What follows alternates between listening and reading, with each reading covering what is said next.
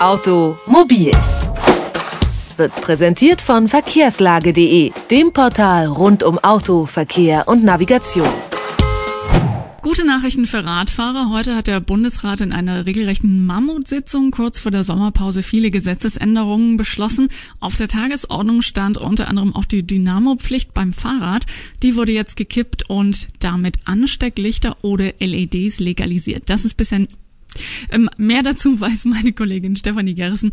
Hallo Stefanie. Erstmal hallo, schönen guten Tag. Dynamos äh, sind ja eine ziemlich alte Technologie. Ähm, es gibt zwar moderne Nabendynamos, die auch sehr gut funktionieren, aber eben nur bei neuen Fahrrädern.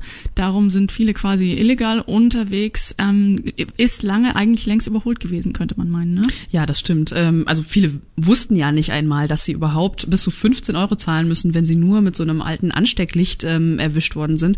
Ähm, aber eigentlich muss eben so eine Lichtmaschine an dem Rad sein. Also das ist ein Dynamo, sobald das Fahrrad ähm, mehr als 11 Kilo Gewicht hat.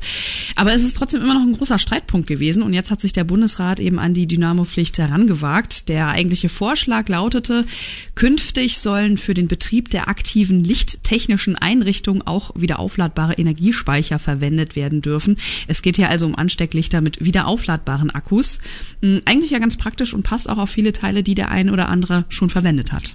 Es war ein ziemliches Hin und Her heute, muss man sagen, um diese Entscheidung. Warum war das denn bisher so ein großer Streitpunkt? Weil das Ganze eben nicht ohne Auflagen daherkommt und es gab auch mehrere unterschiedliche Vorschläge. Das Licht äh, sollte unter anderem dem Fahrer die Kapazität sinnfällig angezeigt werden, so lautete ein Vorschlag. Im Klartext heißt das, batteriegespeiste Stecklampen und ähm, seien sie noch so erhellend, äh, wären weiterhin verboten gewesen, wenn es nach diesem Vorschlag ginge.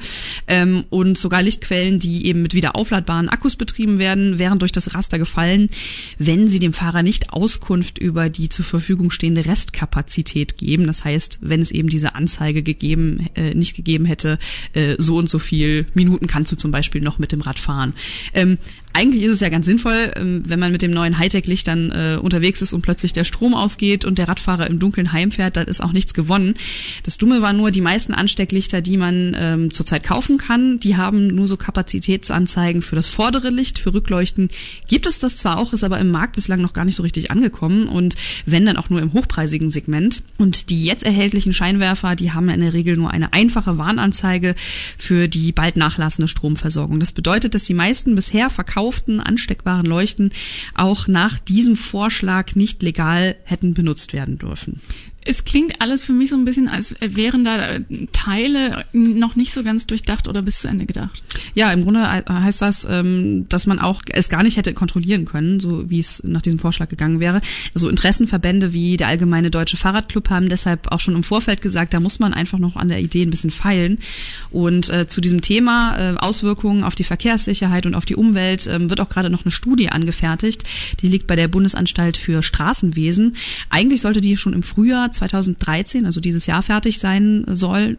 Aber den Termin, den konnte man durch diese zusätzlichen Anträge und Vorschläge wie diese Kapazitätsanzeige gar nicht einhalten. Und das ist vielleicht auch mit äh, ein Grund, weshalb der Bundesrat ähm, Entscheidungen darüber hinaus noch vertagt hat. Nun haben wir eine Entscheidung nach langem Warten drauf. Was, was genau ist denn jetzt erlaubt und was nicht? Also jetzt gibt es erstmal die Entscheidung, es gibt die Wahlfreiheit Dynamo oder eben Batterie oder auch akkubetriebene Lichter. Und die Begründung leuchtet auch ein, sie gewährleisten das gleiche Sicherheitsniveau, egal ob das Fahrrad eben fährt oder ob es steht und das bei jedem Wetter. Keine Dynamo-Pflicht mehr. Der Bundesrat hat über die richtige Beleuchtung am Fahrrad heute entschieden. Vielen Dank, Stefanie Gerissen. Automobil. Jede Woche präsentiert von verkehrslage.de.